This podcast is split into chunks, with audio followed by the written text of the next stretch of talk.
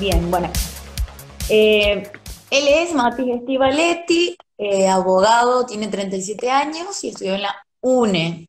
Mati, eh, contanos más o menos cómo conociste las ideas de la libertad, así una introducción a tu persona.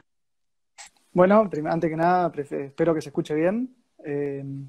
bueno, nada, empecé estudiando abogacía, obviamente, ahí fue donde tuve algún algún acercamiento a la idea de la libertad, básicamente a través de Alberdi, que es por ahí un personaje no eh, quizá ocultado un poco en lo que es eh, la educación argentina y desde mi punto de vista es un error, pero bueno, es, lo que sucede. Em, en paralelo siempre ejercí el comercio como una actividad eh, que empezó con unos socios y, rápidamente se convirtió en, en, una actividad familiar. Más o menos cuando estaba en el cuarto año de la facultad tuve eh, la primera eh, experiencia eh, en práctica, en la práctica de la abogacía, que es muy diferente a lo que uno estudia, y ahí empezaban las señales de alarma. O sea, me encontré con que era, había muchas cosas que no dependían del profesional, había mucho desorden, un sistema muy ineficiente. Y bueno, nada, ya tenía más de la mitad de la carrera hecha, muchos, muchas materias muy difíciles de aprobar, nunca tuve problemas académicos en ese sentido. Y bueno, seguí avanzando, me recibí. Eh, cuando me recibí, bueno, hice un viaje a Nueva Zelanda de un año que, me sirvió mucho para conocer otra cultura. Volví, me tuve que encontrar con el ejercicio de la profesión de abogado. Eh, lo hice tres años en un estudio muy conocido acá de, Corrientes. Y bueno, me encontré con, una situación que realmente la pasaba muy mal. Eh, no viene al caso explicar por qué, pero creo que se sintetiza en que ya me generaba problemas de salud, me generaba muchas tensiones. Y bueno, nada, el, emprendimiento en paralelo de la actividad comercial seguía, seguía funcionando y me, generaba mucha más pasión y dependía mucho más de mí, que era algo, para mí era muy importante que las cosas dependan de uno. Así que nada, eh, tenía 32 años y tenía que elegir qué, hacía. Eh, no podía empezar una carrera de nuevo y tomarme cinco años más de vida, entonces dije, no, busquemos algo, eh, debe haber alguna manera de, capacitarme y, de tener unas bases más, eh, em, más, más sobre la tierra. Y bueno, surgió una posibilidad de hacer un curso con Inicia, que es una ONG de Buenos Aires, que se encarga de, ayudar a los emprendedores y a los que recién se inician, valga la redundancia, en, los negocios. Así que eh, lo hice, hice un curso en San Isidro que duró cuatro meses, que se llamaba Empresas del Mañana, hacer una postulación, bueno, eh, fue aprobado por suerte, era para pequeños comercios o pequeñas empresas que tengan tres años de antigüedad, entre otros requisitos. Hice el curso, el curso terminó con, eh, bueno, tuve, lo más rico de ese tipo de cursos es juntarte con un montón de emprendedores y de, pequeños comerciantes y, conocer lo que es la experiencia. Eh, Inicia tiene todo un sistema de voluntariado donde los profesionales donan sus horas, así que Ahí, ahí sí me encontré con un, ecosistema, se puede decir, emprendedor, lo fui conociendo. Terminé defendiendo lo que es un plan de acción, que es eh, decir, bueno, cómo vos vas a, modificar tu, eh, lo que venías haciendo y cómo va a crecer tu empresa a cada cuatro años, a tres años, tu emprendimiento. Eh, eso me gustó mucho. bueno, volví a Corrientes, qué sé yo, estaba, todavía no me sentía del todo seguro, yo, yo quería tener una capacitación un poco más profunda porque no es fácil eh, la actividad comercial en la Argentina, no es fácil emprender en Argentina. Eh, por suerte tuve una segunda oportunidad que fue mm, una beca en la Universidad Torcuato de Itela, eh, en Buenos Aires. un programa se llamaba Gestión de Pymes, Gerenciamiento de Pymes, perdón. Y ahí sí, bueno, los, mis pares eran ya empresarios, ya eran miembros de directorio, eran gerentes, ya no estabas con los fundadores, eran empresas, algunas realmente grandes. Y ahí, digamos, me fui, fui descubriendo que dentro del mundo empresario las ideas de la libertad, las ideas pro mercado no, no son tan, tan populares. Eh, el empresariado argentino está muy, muy mal acostumbrado al, tema de los subsidios. Eh, incluso la propia Universidad Torcuato Itela, desde mi punto de vista, no, no es tan liberal como uno a priori podría pensar por ejemplo, no tiene nada que ver con USEMA, para los, que conocen. Y bueno, a partir de ahí, después volví a Corrientes eh, y surgió lo de AGEC. AGEC es una asociación nueva de jóvenes empresarios de Corrientes eh, que se estaba formando. Participé primero como socio, como socio y después de unos meses me sumé a la comisión directiva. Y a partir de ahí sí entré de lleno en lo que es el ecosistema emprendedor, al, mundo empresario, eh, digamos, de la pequeña empresa. Eh, y bueno, fuimos invitados a un montón de eventos, organizamos eventos, participamos de, no sé, eh, con la Federación Económica, un, montón de cosas, y a partir de ahí, en una participación en uno de los congresos organizados por el Club de la Libertad, me, fui sumando a lo que es el club, eh, participando de lo que es el Consejo Empresario del club, eh, hicimos también varias cosas relacionadas con distintas entidades públicas y con cámaras empresarias, y bueno, digamos, en todo ese trayecto llegamos al Club de la Libertad. Te pregunto, Mati, ya que estás en este ambiente del, de los emprendedores y demás, eh, ¿los empresarios están a favor del libre mercado? A ver, eh, es complicado. Para, un liberal sumarse a una cámara eh, es bastante complejo, porque las cámaras básicamente defienden los, los intereses de, sus miembros, están hechas para hacer lobby, es, es, la finalidad que tienen, lo que yo estoy diciendo no es, no es algo que sea, que sea, que nadie sepa, digamos, es, básicamente así. Nosotros desde AGEC intentamos hacer algo un poco diferente, e hicimos un gran trabajo, y aprovecho eh, para, agradecer a Martín Branchi que, participó y que nos, dio una mano increíble en cómo, en cómo entrar dentro de lo que es la visión y la misión.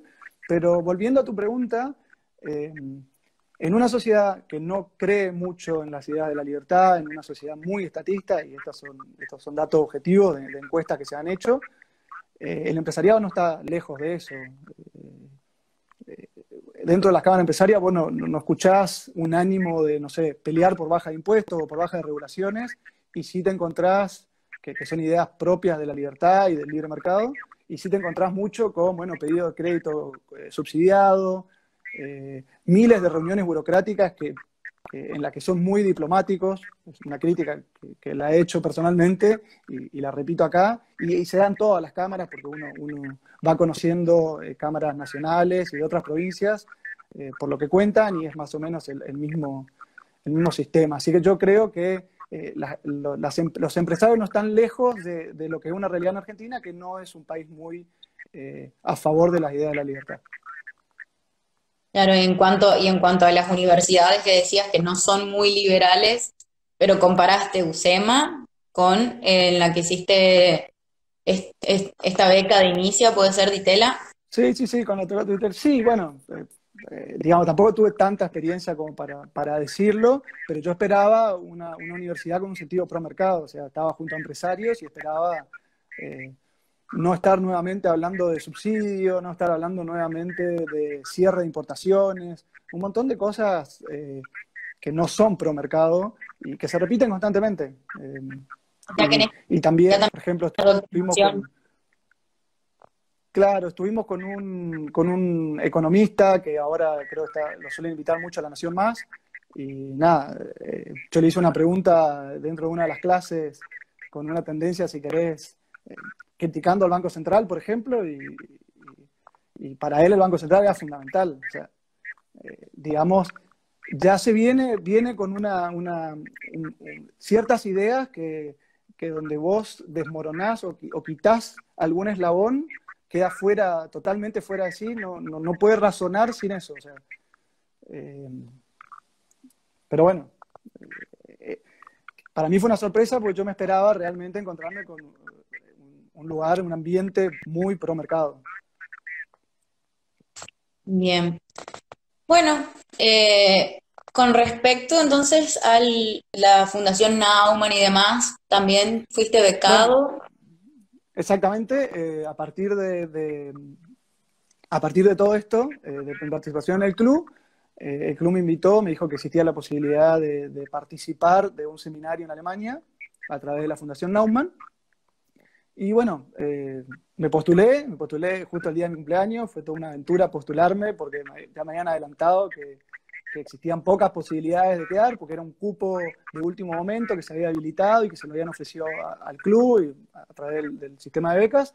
Bueno, eh, hice la postulación, eh, eh, la verdad que no esperaba quedar becado, quedé becado, y el seminario se realizó en marzo.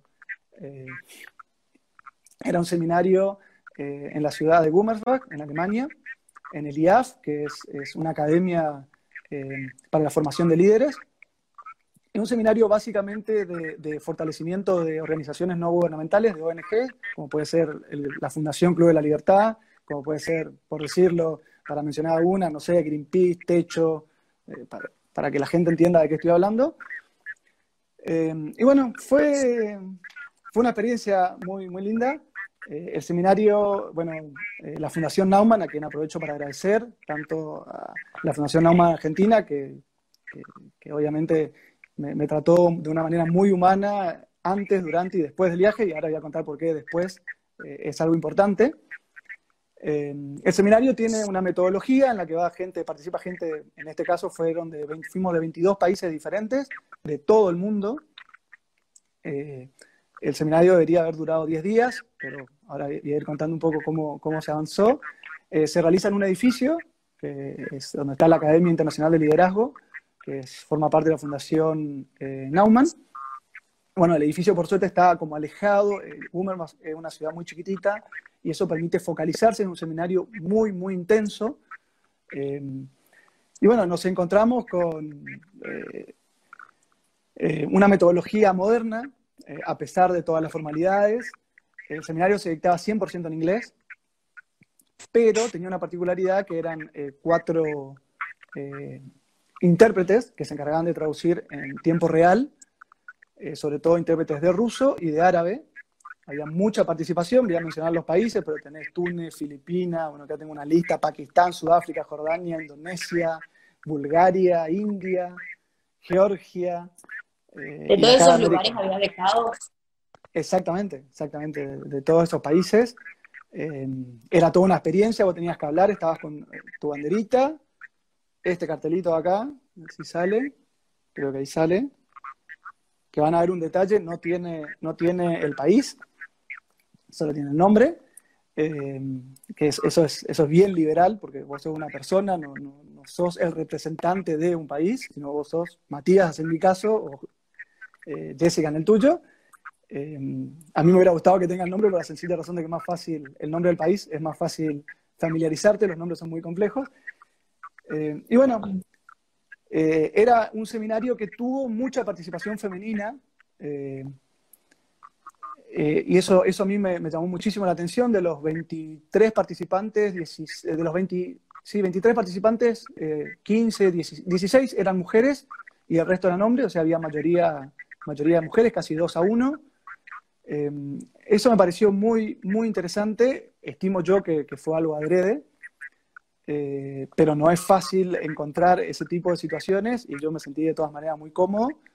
Eh, digo esto porque en cámaras empresarias obviamente que cuesta mucho que participen mujeres, eh, por un montón de motivos, no viene al caso mencionarlo, pero es un hecho, una realidad, que, hay pocas mujeres eh, en, todo este tipo de ambientes, tanto en el emprendedor, en el empresario, y bueno, y obviamente en todo lo relacionado con las ONGs. en particular, el seminario, bueno, eh, implicaba toda una metodología nueva de, o, moderna, si querés, del por qué, el qué y el cómo hacemos las cosas en cada organización. Eh, compartíamos mucho, mucho tiempo en el día porque era muy intenso, empezaba a las 8 de la mañana donde teníamos un desayuno en el mismo edificio y de ahí eh, ya empezaba el curso a las 9 y teníamos curso de 9 a 6 con un recreo, perdón, de 9 a 8, de 9 a 7 y media, perdón, con un recreo eh, y un recreo de almuerzo. Eh, en particular, eh, fue una experiencia muy, muy, muy interesante, muy interesante hacerlo 100% en inglés, no es tan fácil como parece. había una cuestiones culturales por todos lados, por decirte, no sé, la representante de Malasia usaba un turbante,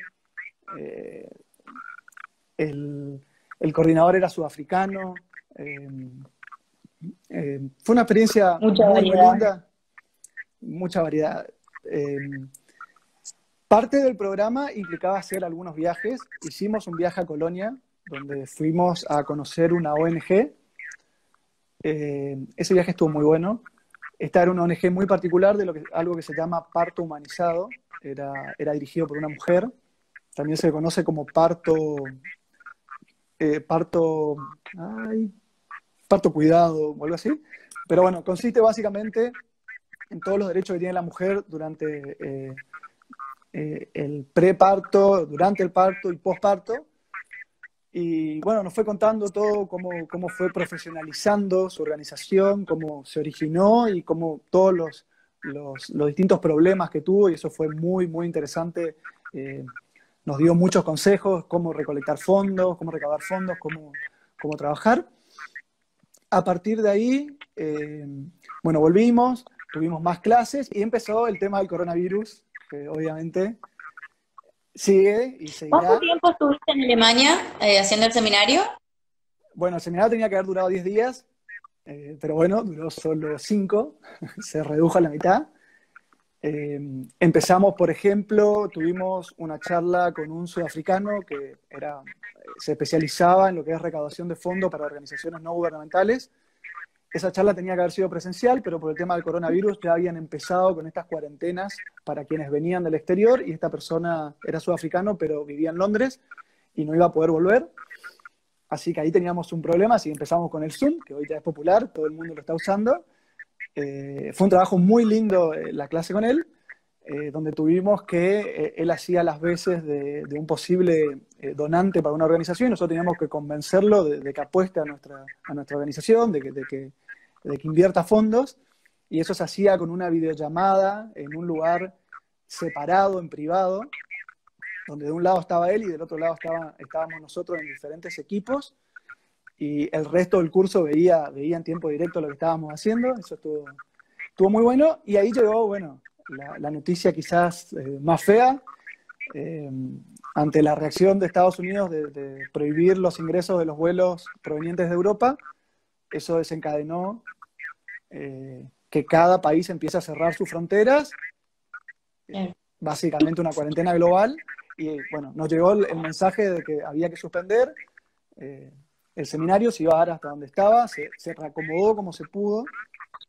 Y bueno, ahí vimos una de las cosas que suceden en las organizaciones, que es este tema de eh, el humor en el que estamos y, y cómo a veces eh, los líderes podemos influir en eso y cómo a veces tenemos que darnos cuenta cuando, me menciono yo como líder, por lo menos dentro de mi organización, eh, darnos cuenta de, cómo está el humor. O sea, cambió totalmente el humor de todos. La gente se empezó a desesperar porque a muchos eh, le costaba conseguir vuelos para volver. Eh, pero bueno, a los dos días, eh, porque siguió dos días más, te diría un día y medio, el humor volvió más o menos a cierta normalidad y seguimos haciendo algunas cosas. Entre ellas estuvimos, tuvimos una experiencia muy, muy buena con el representante de Médicos Sin Fronteras, que es una organización muy conocida. Y es muy eh, exactamente. Originalmente nosotros íbamos a viajar a Berlín, a conocer eh, el lugar donde ellos trabajan y, hacerlo cara a cara, pero bueno, lo tuvimos que hacer a través de videoconferencia, pero lo pudimos hacer. Eh, fue una experiencia muy interesante. Médicos Sin Fronteras se fundó en 1971, tiene más de 50 años, trabaja en más de 60 países. tiene un sistema de recaudación de fondos muy interesante donde el 98% viene de donaciones privadas y eso le permite tener imparcialidad, poder ser neutral.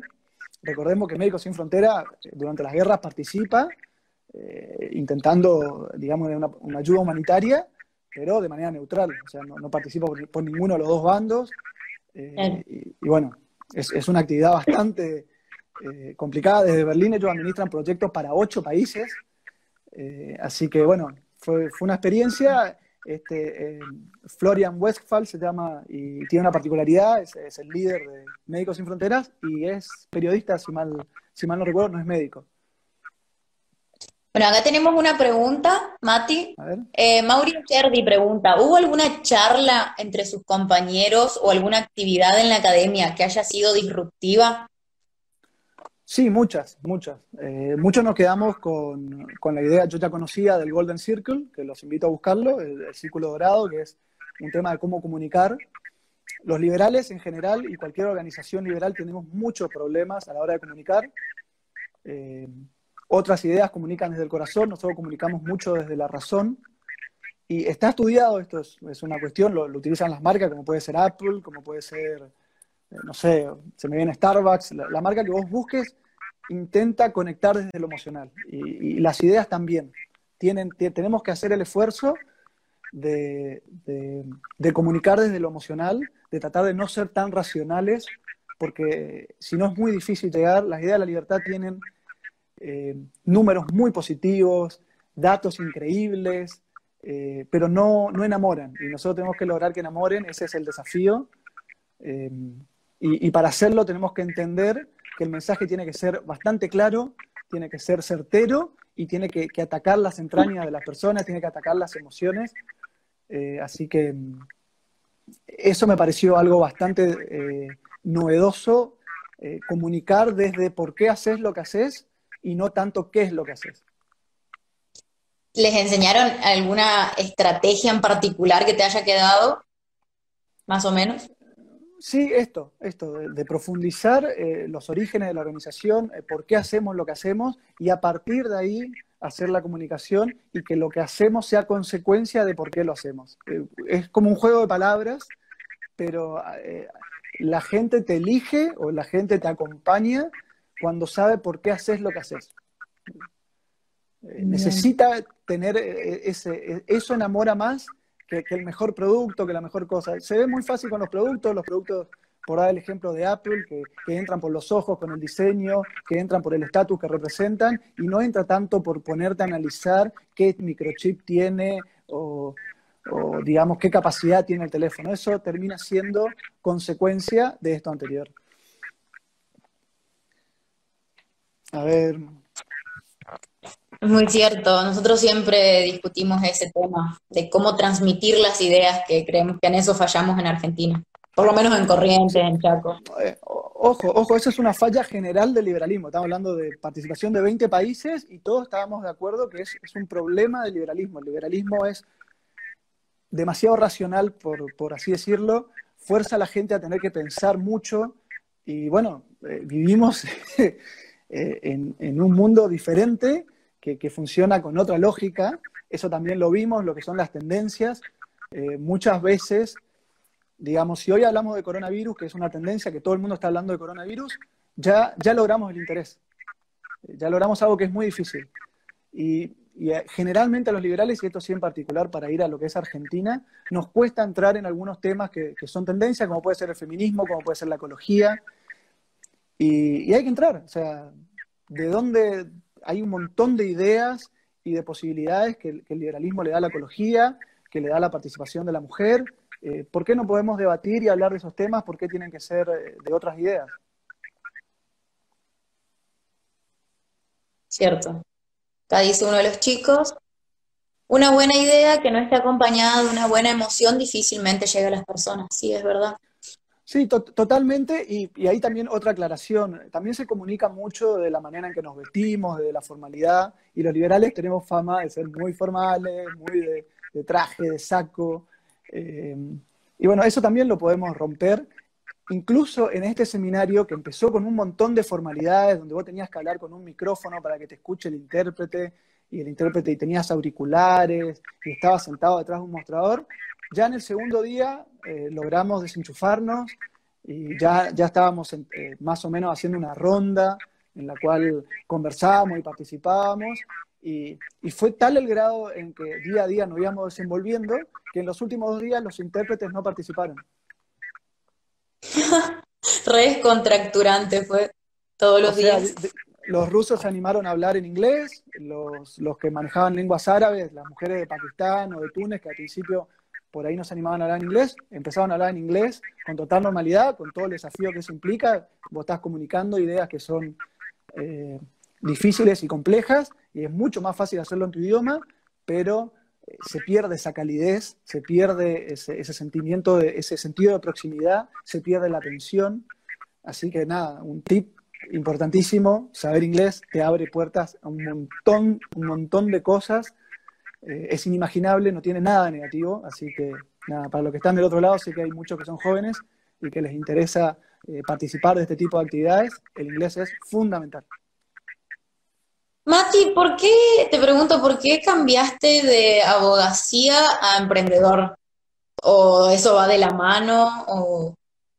No, no, en, mi caso no va de la mano. Eh, a ver, eh, yo quise tocar adrede este tema, eh, lo propuse, digamos, cuando preparábamos la entrevista, porque sé que del otro lado hay mucha gente joven y, y, lo he visto, lo he vivido con mis hermanos, uno de mis hermanos cambió de carrera a mitad de carrera y uno tiene miedo de hacer esos cambios. Eh, en mi caso particular fue todo un duelo, fue todo un duelo porque yo estaba en alguna medida eh, reconociendo, tirando, si quería entre comillas, a la basura nueve años de carrera, seis años para recibirme, donde no me regalaron ni una materia, donde no me fue mal, tres años ejerciendo, eh, pero yo no estaba contento, no estaba satisfecho, fue una decisión eh, personal, pero si querés, eh, el liberalismo tiene alguna parte que ver. Yo siento que el ejercicio de la profesión del abogado hay muchísimas cosas que no dependen del profesional, muchísimas, muchísimas, y a mí me gusta ser, digamos, el quien de alguna manera maneja su destino. ¿no? me gusta ser un espectador en la vida, me gusta ser el protagonista y, y, en el mundo empresarial tenía más posibilidades de ser protagonista, a pesar de que es dificilísimo y de que es muy duro en Argentina. Eh, pero bueno, eh, tiró la pasión para ese lado y, no, estoy, no estoy para nada eh, arrepentido. Bien, bueno, ahí está un buen dato para los que están del otro lado y no están felices con su carrera. Pasa, pasa a veces. Es feo. No, ahí, pero... ahí quería, quería, hacer algo porque por ahí me perdí en la idea. Eh, por ahí lo que es abogacía, ciencia económica, eh, no sé, administración de empresas, muchas veces no tienen la parte práctica. Y, y, es fundamental hacer la parte práctica. Así que si estás en el medio de la carrera, arrancá ya una pasantía de lo que sea y, y empezá a conocer un poco de qué vas a trabajar, cómo vas a trabajar, eh, para ver si realmente es algo que, a vos te gusta. Yo tuve esa señal en el cuarto año de la carrera y me quedé, y, la continué igual, y, nada, había, tenía que haber escuchado eh, o me hubiera gustado en ese momento tener a alguien que me diga, mira, eh, hacer una pasantía, hacerla más tiempo y, fíjate si esto realmente eh, pensaba hacerlo toda la vida y es algo que te va, te va a dar cierta satisfacción porque uno pasa toda la vida trabajando, esa es la realidad. Es. Bueno, no sé si tienen preguntas los que están escuchando, tienen dudas acerca de lo que de la experiencia de Mati en Alemania, sobre el seminario. Yo puedo contarles algunas cosas culturales mientras. Eh, por ejemplo, eh, a ver, una mujer de Pakistán el último día, eh, el último día se fue a hacer un tatuaje. Y, y, todos nos quedamos acá pensando, mirá, se fue a hacer un tatuaje. O sea, ¿por qué se fue a hacer un tatuaje? Y después eh, te, te, cae la ficha, digamos, de que obviamente eh, es muy probable que en Pakistán una mujer no se pueda hacer tatuajes. O sea más complicado, o no sea bien visto, o no sea bien visto por su familia. El tema es que ella el último día sacó, había sacado un turno, se fue, se hizo su tatuaje, vino feliz y chocha. Eh, casos muy particulares, bueno, no sé, eh, por ejemplo, hay una mujer de Bulgaria que ella era concejal en su ciudad, eh, trabajaba, en, o sea, era miembro de un partido político, y un día estábamos, eh, cuando fuimos a Colonia, eh, tuvimos un tiempo libre para almorzar, almorzamos con ella, y cuando estuvimos hablando con ella, eh, yo le empiezo a contar la, la, cantidad de impuestos y regulaciones que hay en Argentina, y cómo una pyme no, no puede, si paga todos los impuestos, todos, todos, todos, todos en tiempo y forma, pierde dinero, y, y nada, la, cara de ella pidiéndome por favor que haga un video eh, en inglés, a ver si ella de esa manera se lo podía transmitir a sus colegas del partido, eh, para tratar de ponerse más firme eh, en el Consejo Deliberante, supongo, ahí de la ciudad, para tratar de eh, justificar esto de, de, que no suban los impuestos, que a ella le costaba muchísimo. A los políticos, en general, en el mundo les gusta aumentar los impuestos. Eh, son raras el contar las excepciones de... Eh, es, muy difícil lograr bajas impositivas. Eh, y en Argentina, bueno, somos expertos en eso porque todos los impuestos son de emergencia y quedan para siempre. Así que, así que nada, bueno, quedó, quedó esa anécdota. El tatuaje. Acá Fran, Francisco Pacián dice, tengo entendido que viajaste a Nueva Zelanda, ¿qué hiciste para ir? Bueno, yo fui a, esos programas de Work and Travel, eh, eh, que bueno, uno, uno puede, digamos, tiene una, visa de trabajo. Yo en particular, eh, buena una parte del viaje lo hice con amigos argentinos, amigos acá de Corrientes, unos tres meses, y los otros cuatro meses te diría, y los otros ocho meses lo hice con gente, de Nueva Zelanda, local, y fue una experiencia increíble porque tenía eh, la persona, la familia que me alojaba era concejal, así que constantemente eh, hablábamos de política, hablábamos, hacíamos comparaciones entre Argentina y Nueva Zelanda. conocí, por ejemplo, gente de la universidad. bueno, lo que contaban el otro día cuando habló acá en, una de las entrevistas, que sé que las pueden encontrar en YouTube, a un, a un, chico que estaba en Nueva Zelanda que contó todo el tema de las minorías, todo el tema de cómo los cupos, ellos tienen, por ejemplo, cupo maorí, los maoríes son indígenas originarios de Nueva Zelanda, eh, y bueno, ellos tienen un cupo, por ejemplo, en, el consejo, eh, eh, ahí local, y el tema del cupo no termina de, integrarlos. Y, en este sentido, ¿qué, ¿qué, es lo que quiero decir? El cupo per se no soluciona nada. O sea, eh, generalmente el maorí no, no, participaba, justo el representante de, esa ciudad no, no, participaba en el council de, las decisiones, faltaba, no presentaba proyectos, eh, era bastante vago, si se quiere decir. Y, y, bueno, nos contaba eso, nos contaba cómo costaba integrar, eh, cómo, digamos, este tipo de medidas no eran eficientes a la hora de lograr la integración. Ellos tienen subsidios muy grandes de desempleo. Y, y bueno, eh, los maoríes son generalmente los beneficiarios y, no, no, se pueden integrar a la actividad laboral. ¿Quién más vivía en la casa en la que parabas? No, bueno, eh, bueno, otra particularidad más, y esto es muy eh, más de, lo que es los aspectos civiles de la libertad y demás. Ellos, por ejemplo, tienen un sistema, digamos, eran padres divorciados y la familia vive la mitad de la semana, vive con la madre y la mitad de la semana vive con el padre. Y eso, eso acá yo conocí porque ejercí en un estudio que se especializaba en derecho de familia. Acá en Argentina eso no se estila, eh, cuesta muchísimo, hay que romper barreras culturales, y en este caso son de, la familia tradicional y propias del conservadurismo, acá en Corrientes sobre todo. Y eso me llamó mucho la atención y eso permitía eh, sobre todo el padre tenía mucha relación con los hijos, cocinaba para los hijos, eh, eh, los hijos pasaban muchas horas con los padres y eso es algo que acá en Argentina no se ve y que me llamó mucho la atención y me pareció muy liberal en el sentido de también permitirle a la mujer tener sus tiempos y, no estar atada a la familia, atada en el mal sentido, digamos, de, que no, no puede salir de una carrera profesional, no puede tener su vida propia más allá del cuidado de los hijos. Claro, no, tener que ponerse a hacer cosas legales para conseguir eso, sino un, como un acuerdo y listo.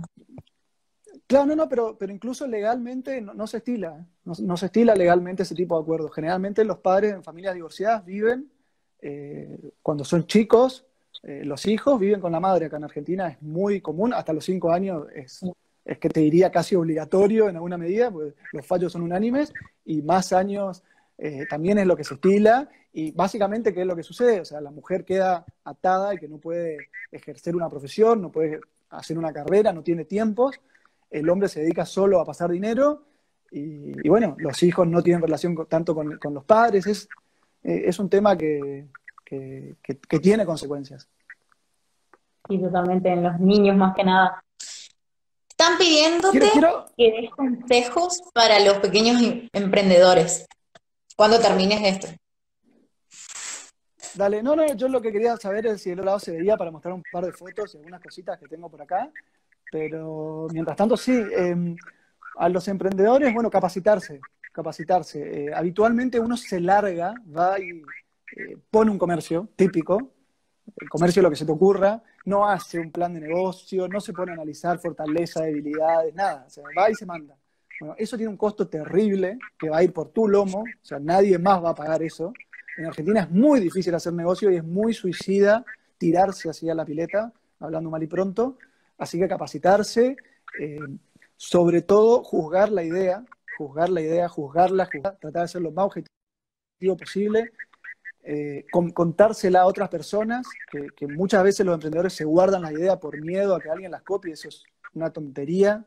Lo que vale es la capacidad de ejecución, la, idea eh, no, son tan valiosas, lo que vale es poder ejecutarla, poder hacer. Esto siempre a mí me recuerda a lo que es McDonald's, cualquiera puede hacer una hamburguesa más rica que la, que te venden en McDonald's, eh, pero solo McDonald's la puede hacer en, 35 segundos y servirla en casi todo el mundo.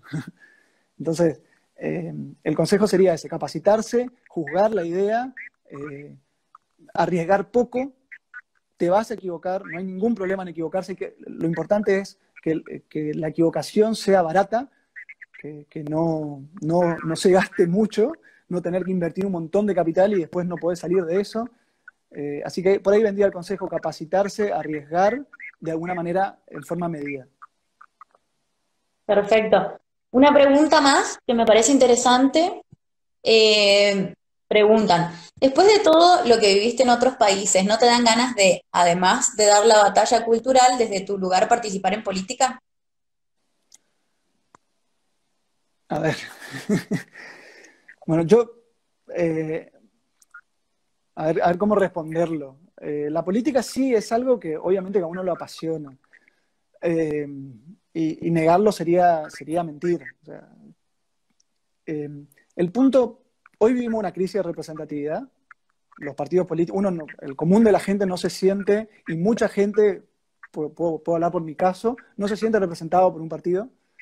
Y, eso hace muy difícil participar de política, porque si vos no te sentís ni representado por el partido, mucho menos va a querer participar. Eh, pero también es cierto que para que eso cambie, el cambio tiene que venir de abajo y uno tiene que participar. Eh, yo durante años no quise participar porque la crisis de representatividad no es solo de los partidos políticos, se incluye cámaras, incluye asociaciones, incluye sindicatos, incluye cualquier organización que uno busque. Y, tuve mi primera experiencia con la Asociación de Jóvenes Empresarios de Corrientes y con el Club de la Libertad, eh, porque logré cambiar ese chip de decir, bueno, el cambio, para, cambiar, para que esto cambie va a tener que participar, no, no, no podemos esperar de brazos cruzados que alguien cambie las cosas porque no lo va a hacer, el cambio no va a venir de arriba para abajo, Así que, de nuevo, si me permiten la recomendación, participen. Eh, el Club de la Libertad tiene un montón de actividades para hacer. A los que les gusta la política, participen de política. Eh, participen de cámaras empresarias, asociaciones profesionales, de lo que puedan, pongan el granito de la idea de la libertad en cada una de esas organizaciones que lo necesitan, es la única manera de cambiarlas, si no vamos a seguir lo mismo y vamos a tener los mismos resultados que venimos teniendo hasta ahora, que no, no son puede confirmar por lo menos si se escucha lo que ¿Ahí me escuchás? Sí, te tildó un ratito. Bien. Se había congelado un poco. ¿Qué opinión tienen los alemanes con respecto a la Argentina, a los argentinos?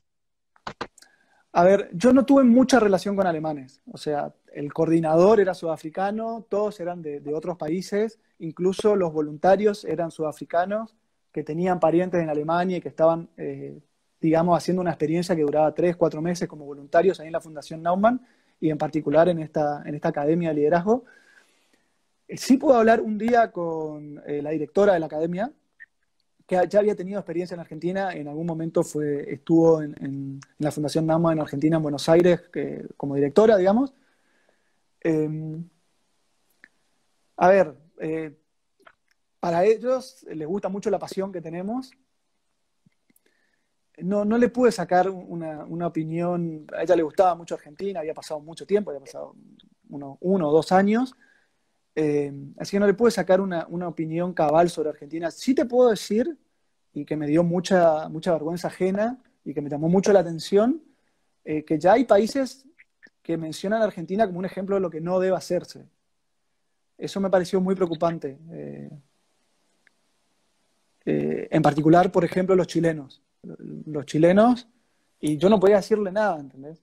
No, podía decirle nada porque él, estaba diciendo algo que era cierto, o sea, Argentina no para de retroceder, no para de aumentar el tamaño del Estado, no para de caer en, el índice que mires, si vos mirás índice de Gini, PBI, el índice que mires, no hay país que, caiga de manera sostenida como viene cayendo Argentina en los últimos 30, 70 años, y ya empiezan a decir, bueno, mira, a Argentina le pasa esto por esto, o sea, ya no tenemos esa fama, eh, digamos, de decir, bueno, eh, algo positivo a Argentina, sino de empezar a ver lo que fue la crisis del 2001, lo que fue la crisis del 89. Eh, lo que es la crisis actual, lo que son estas evaluaciones. Eh, cuando somos noticia, últimamente no somos noticia por cosas buenas. Y no, no nos sorprende a los argentinos tampoco, así que. Pregunta Carlos Moratorio. ¿Cómo imagina que podría ser su actividad comercial en Corrientes con menos impuestos y regulaciones? Bueno, yo hoy, pensaba en cuanto a la participación, ¿no? Eh, yo me dedico al comercio minorista y conozco bastante el paño y estamos sufriendo y muchísimo la pandemia, la cuarentena, porque obviamente que no podemos vender. Entonces vos decís, bueno, voy a vender a través de las redes sociales. Perfecto, tengo que entregar los productos. No hay un sistema de logística para hacer entregas puerta a puerta en Corrientes. Y, digamos, dentro de la ciudad ahora surgió uno, voy a contar el chivo, digamos, una empresa local muy conocida que es Preso de Monte, pero no hay un sistema barato, no hay un sistema simple. Eh, y a diferencia de Ciudad Autónoma de Buenos Aires, donde están pasando, los, pequeños comerciantes están pasando eh, esta pandemia con Rappi, con Globo, con todas esas aplicaciones que en Argentina casi que fueron prohibidas y que eh, tuvieron, digamos, están en, un, en una legalidad más o menos. Entonces yo pensaba, eh, ¿cómo ya, ya no está el municipio de Corrientes, el municipio bueno, de Resistencia, que, sé que la situación es un poco, un poco más compleja, pero no sé, el municipio de Formosa, el municipio de Posadas, eh, diciendo ya, por favor, que, venga la aplicación RAPI, cortando con la regulación, cortando con el intento de previsión. Acá en Corrientes hubo, antes de todo esto, la idea de, hacer una especie de Uber y no puedo ni arrancar que salió el municipio a, decir que esa actividad era ilegal, que salió el representante de, los remiseros a decir que era ilegal. Así que nada, hoy Rappi o Globo nos hubieran solucionado o nos hubieran ayudado a pasar la pandemia a muchísimos comerciantes. Y para lograr eso necesitamos menos regulaciones. Acá justo pregunta Sergio, ¿Qué opinas sobre la economía circular y si sería un buen concepto a aplicar post pandemia? A ver, te soy sincero, no, no soy especialista en eso. Eh, tengo como un conocimiento, pero muy, muy por arriba. Eh, yo creo que muchas, me, voy a ir, no, voy a responder tu pregunta porque no, no, me siento capacitado, no, no conozco exactamente todo el ciclo. Sé que es un ciclo eh, digamos, de menos consumo, me parece, pero no, no, lo conozco bien. Pero sí eh, creo que la pandemia es algo que vino para quedarse mucho tiempo.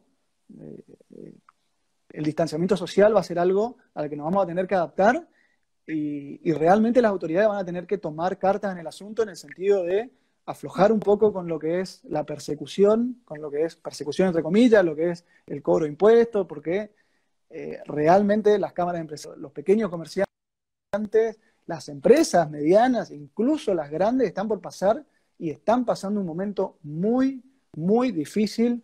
Yo no sé si la sociedad tiene eh, cabal eh, noción de lo que está pasando. digamos, voy a citar un ejemplo y me voy a ir un poco de tema, pero todos esos créditos pymes que salen son inalcanzables, los bancos no están dispuestos, no están prestando, estamos hablando de de, todos los créditos de salida están prestando el, 7%, el 8% de todo, o sea, de toda su cartera de clientes, de todos, solo el 8% está pudiendo acceder a esos créditos y no están alcanzando ni siquiera para pagar la nómina salarial. Así que estamos ante un problema muy complejo eh, donde se va a necesitar más que nunca la desregulación y la baja impositiva, si no, no sé eh, cómo el Estado se va a hacer fuerte con un sector privado destruido. ¿Y a vos, Mati, cómo te está afectando personalmente como emprendedor, digamos, la pandemia, la cuarentena? Em, a ver, fue, fue muy excesiva desde mi punto de vista. Eh, aparte creo que el tiempo no se aprovechó, o sea, no se hicieron muchos testeos, eh, hubo mucha demora y, y, lo sé con conocimiento de causa, digamos, porque yo pasé 22 días de cuarentena encerrado, completo, aislado, 100% cuando volví.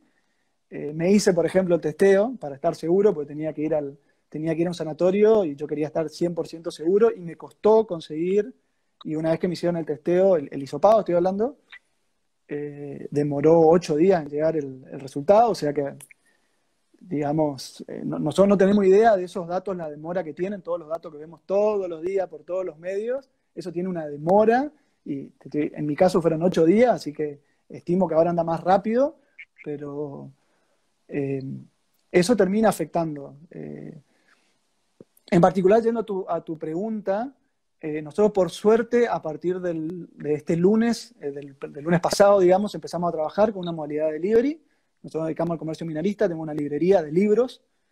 y bueno, nada, tratamos el tiempo anterior, aprovecharlo esperando que se habilite esto. Por suerte se habilitó más rápido de lo que nosotros esperábamos. Sé que mañana lunes se habilitan más actividades, eh, pero es muy complicado. Estamos hablando de nosotros, por suerte, un emprendimiento familiar, entonces es bastante más eh, fácil. Eh, mis, mis, hermanos son empleados, entonces es más fácil la relación, pero conozco otros casos donde es muy difícil explicarle a los empleados que, están, que le van a tener que pagar menos. es muy difícil para los empresarios no poder suspender la situación es compleja y, uno no sabe, sobre todo tiene una angustia de no saber hasta cuándo y cómo, cómo se... Eh, estás viviendo el día a día y eso es muy angustiante. Yo creo que también en el ambiente de emprendedores es como una lotería en ocasiones también. Así. Eh, bueno, ¿querés mostrar las fotos un poco? bueno, no sé si se ve, vamos a probar si se ve. Yo también tengo algunos libros para recomendar y algunas cositas para mostrar. A ver. A ver. A ver, acá están dando vuelta en la tele. Eh, comente si se ve. Yo supongo que me ven. A ver, ahí vamos, vuelta. A ver. Bueno, lamentablemente la luz. ¿Esto es en el seminario? A ver. Se ve bien. A ver si yo puedo mover un poquito, así voy a contar algunas cosas. Bueno, Bien. ese es el seminario, el que está ahí es el coordinador, que bueno, tuvo que hacer un esfuerzo increíble porque eh, primero se quedó solo, iban a ser dos, pero hubo un problema y no pudo participar el otro. Eh, ahí estamos todos, ahí estoy yo, si ven ahí de cerca tengo unos auriculares, es para escuchar a los intérpretes que están acá arriba, un intérprete de ruso, un intérprete de árabe, eh, dos, dos intérpretes de árabe, porque bueno, no, sé bien el tema de, la cuestión árabe, cuántas lenguas son. Están las banderitas. Eso era la primera clase en la que tuvimos que, contar, bueno, digamos, las emociones. Habían distintas fotos. Yo, agarré una foto de una persona muy abrumada, tratando de representar que eso en alguna medida era Argentina, de, cómo todo el tiempo eh, tenemos el peso de los impuestos, de las regulaciones, todo te lo hacen tan difícil y vos decís, por lo menos desde el ambiente emprendedor y comercial yo, lo veo así.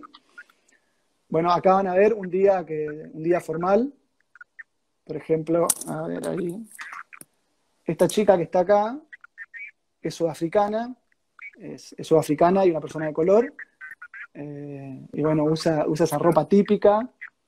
Acá van a ver la de Malasia, que también tiene su, una especie como de turbante, le digo yo.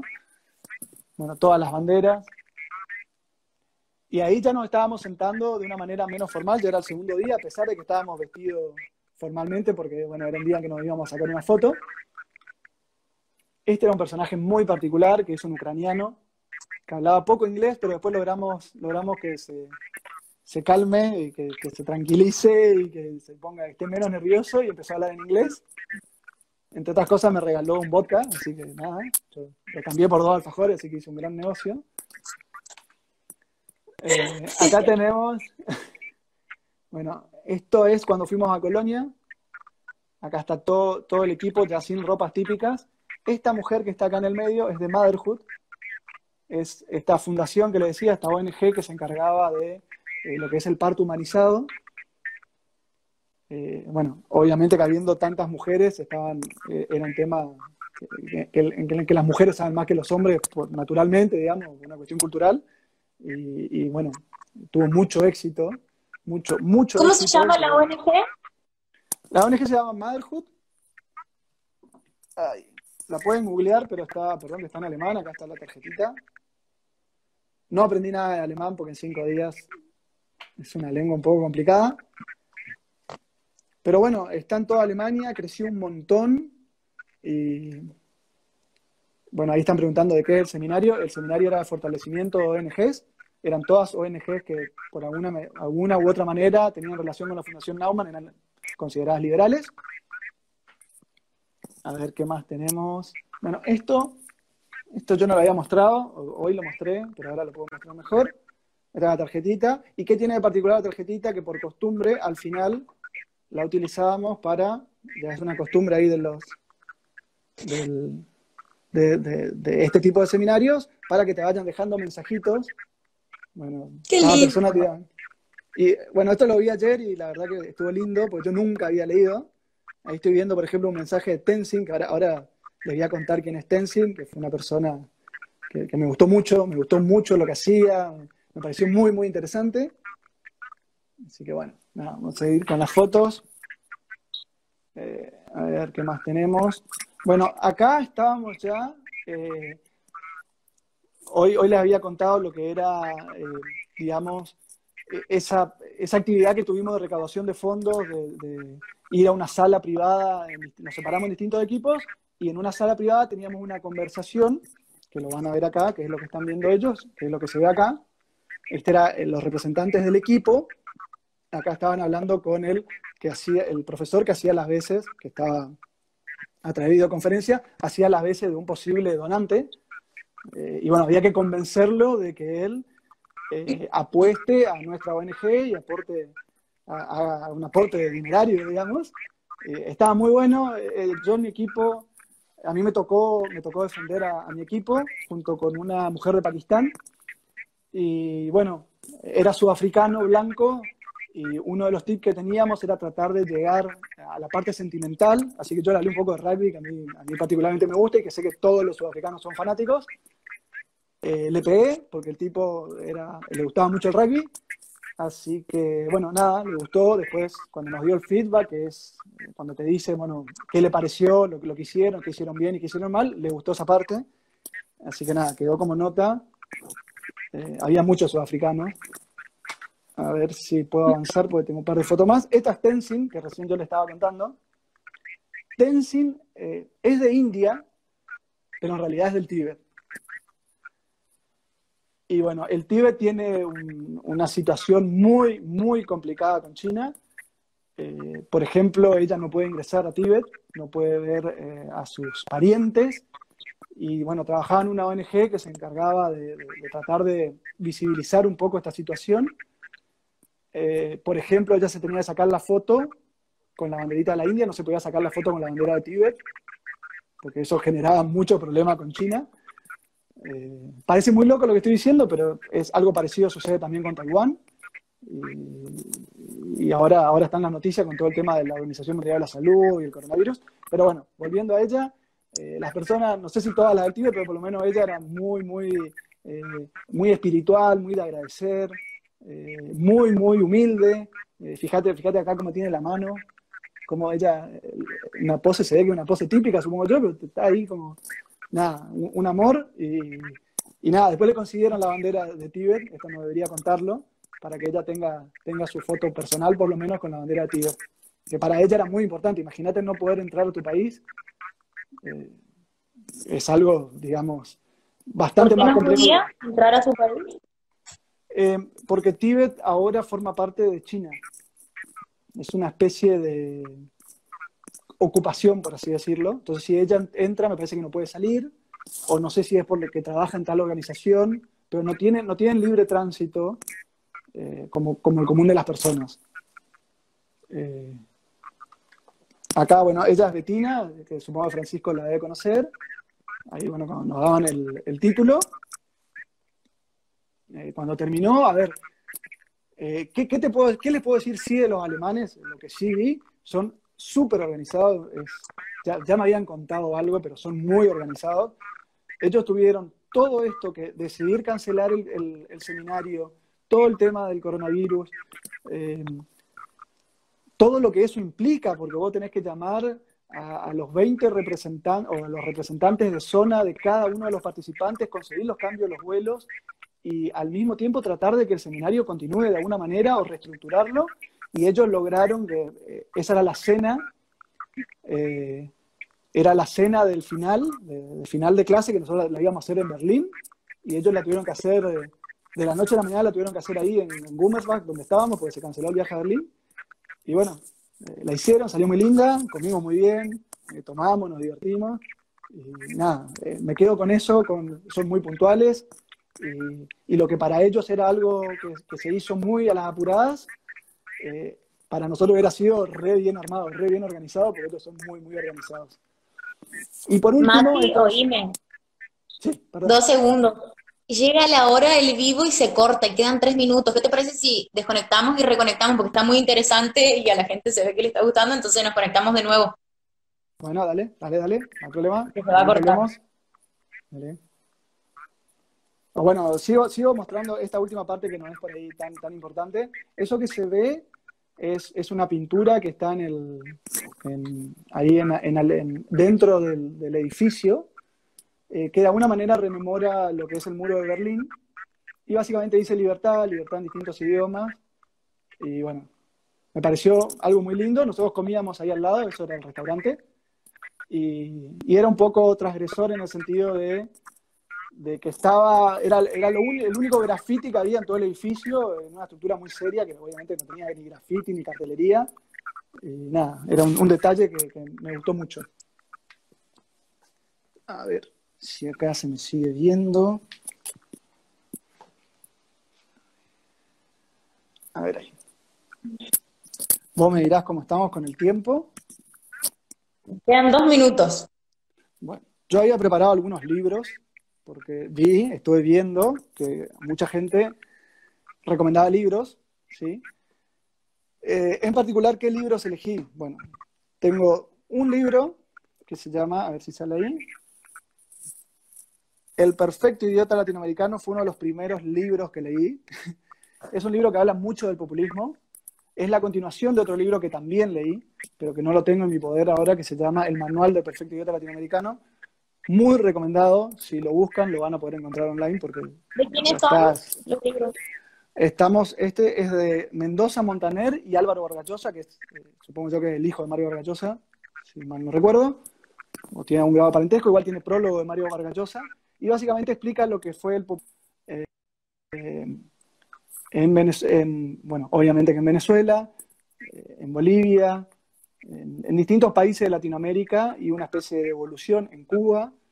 Eh, yo recomiendo ambos libros porque no solo hacen una descripción de lo que fue el populismo y lo que fueron los gobiernos socialistas en estos países y en Latinoamérica y las ideas, sino también tiene una manera de mostrarnos eh, otros países, cómo le fue a otros países, y, y del perfecto idiota latinoamericano, un repaso con también cierto tono de humor, muy interesante, de lo que fueron eh, las ideas socialistas, los regímenes populistas, e incluso también los regímenes de derecha en Latinoamérica. Eh, libro recomendado, si lo buscan lo pueden encontrar, está, está, en internet dando vuelta como dueño de una librería no puedo decir mucho más. Me gustaría que lo compren físicamente. Eh, y nada, después separé dos libros de liderazgo, que no son particularmente liberales, pero sí sirven mucho eh, para quienes son emprendedores o para quienes lideran equipos. El primero se llama El líder terrible, bueno, en mi caso está en portugués, porque lo compré en Brasil pero se, consigue en español, se llama El líder terrible. Es un libro muy, muy interesante. Eh, digamos, está escrito en 100% de manera irónica.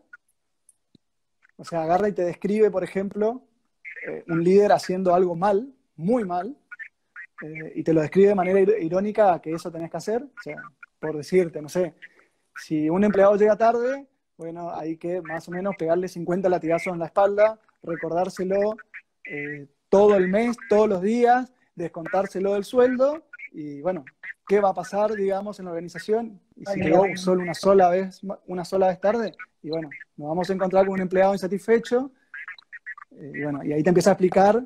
Eh, me, gusta mucho el tono irónico, permite a uno entender, permite a uno verse reflejado muchas veces los líderes, cometemos errores, porque solemos tener algún, alguna especie de, poder disciplinante. Y bueno, es un libro muy, muy interesante para los que tienen empleados, para los que manejan equipos, eh, que me, pareció que podían dar. Y otro libro de liderazgo, este en particular a mí me gusta mucho, totalmente recomendado para quienes les gusta el rugby, para quienes sigan el rugby y también para los que les gustan mucho los deportes. El libro se llama Legado, 15 lecciones sobre liderazgo.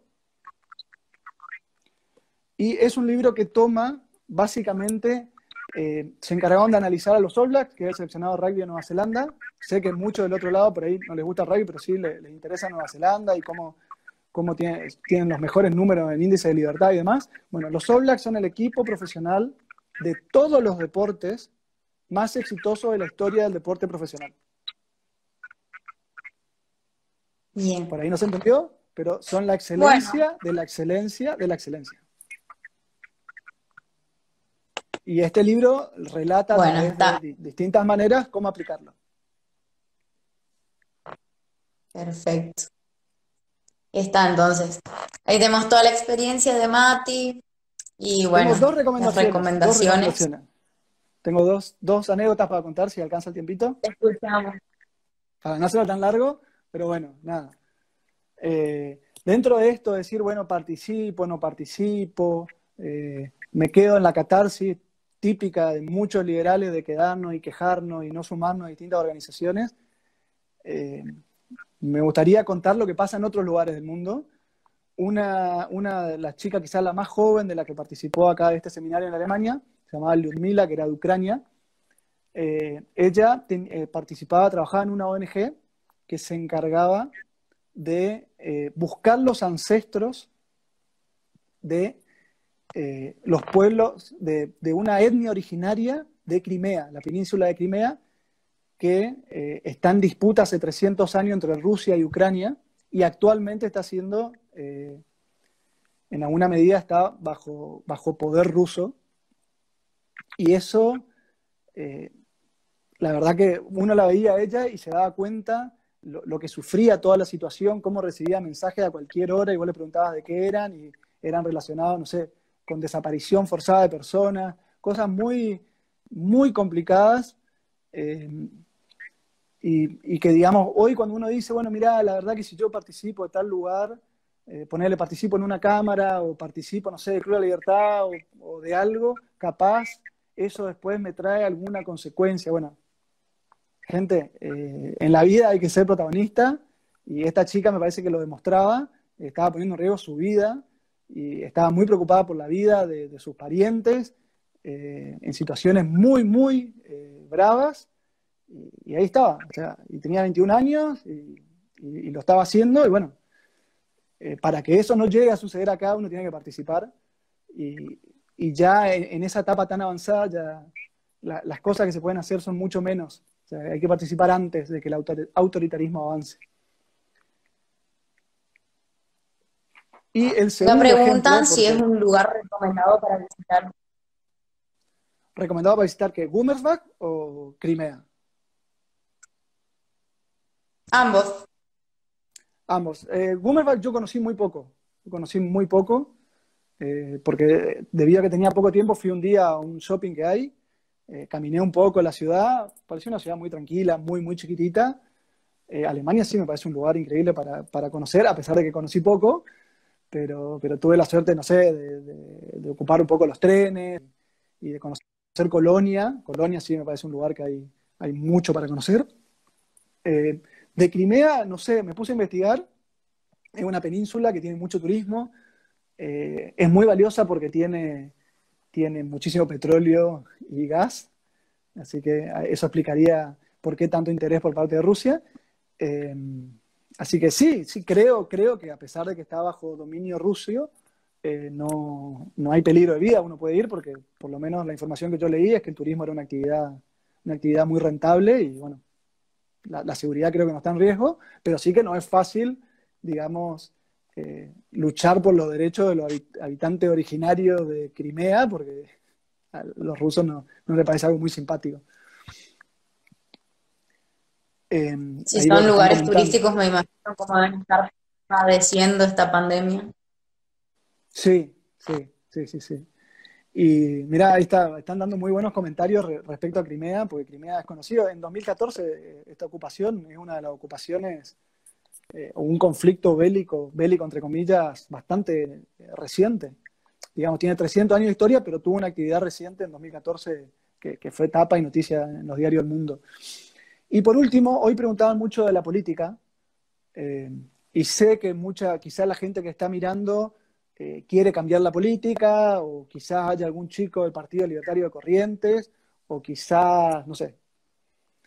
Recomendarles, porque pude hablar eh, con, bueno, tuve mucha relación con un, el, el chico que era de Chile, que participaba de Evópoli. Evópoli es Evolución Política, es un partido político chileno nuevo. Lo pueden buscar, eh, pueden buscar sus campañas que son muy interesantes, las pueden buscar en YouTube. Eh, me pareció muy, muy eh, replicable en la Argentina lo que están haciendo. Ellos buscan incorporar a gente de fuera de la política, gente que no tuvo pasado partidario, formaban un partido de cero, es un partido que se empezó a formar en 2012, que se oficializó en 2015 y que hoy forma parte de la coalición que gobierna Chile.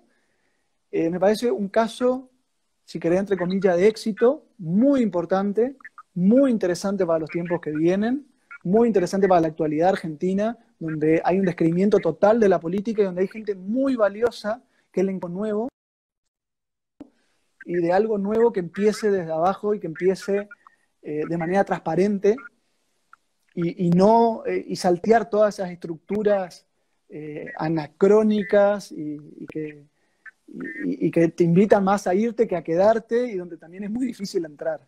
Así que les, recomiendo a todos que busquen Evópoli, aparte es un partido liberal de, centro derecha, con un aspecto bastante amplio, pero bueno, eh, y me, llamó mucho la atención eh, sus campañas publicitarias, tienen una manera de comunicar muy interesante, manejan muy bien las redes sociales, así que Evópoli en YouTube, Facebook o Instagram para que lo busquen, investiguen un poco a quienes interese la política, eh, para ver cómo, cómo se está haciendo en otros lugares con una idiosincrasia bastante parecida a la nuestra. Perfecto, bueno Mati, muchas gracias y bueno, acordémonos de cómo transmitir las ideas y en qué hay que enfocarse para ello. Espero puedas aplicarlo en el club, eh, ayudarnos a los jóvenes que estamos ahí a aplicar todo esto que aprendiste en el seminario y eh, con respecto a lo cultural. Y bueno, así podemos aprender de lo bueno y aplicar las cosas buenas de los demás. Bueno, a mí me gustaría agradecer al club la, oportunidad, siempre me dieron total libertad de participar, siempre me invitan un montón de cosas. Eh, lamento a veces no poder participar, pero hago lo posible por participar todas las veces que me invitan. En particular Alberto, que bueno, muestra lo que es el liderazgo dentro del club y eh, muchas veces las organizaciones son un fiel reflejo de sus líderes y en el club se ve la cantidad de cosas. Eh, yo cuando voy a, reuniones de cámara empresaria o reuniones, siempre me preguntan cómo hace, todos se preguntan cómo hace el Club de la Libertad para hacer tantas cosas.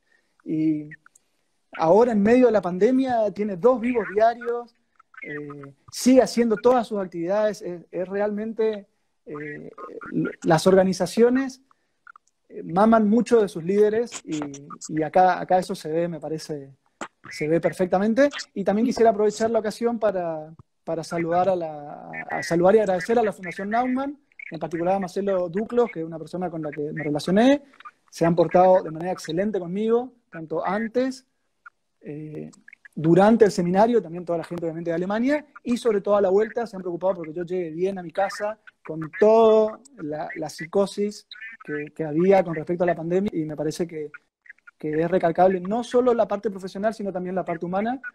Eh, se han preocupado de preguntarme a las 10 de la noche del lunes 16 de marzo si llegué a mi casa. eso, eso suma. Está, qué lindo, qué linda, qué lindas tus experiencias, Mati. Qué lindo que hayas encontrado gente eh, muy buena y que te haya acompañado y ayudado. Así que bueno, eh, gracias, gracias al club también. Y eh, bueno, esto fue la entrevista con Matías Estevaletti, así que los esperamos mañana para otra entrevista. Listo, chao, chao, muchas gracias.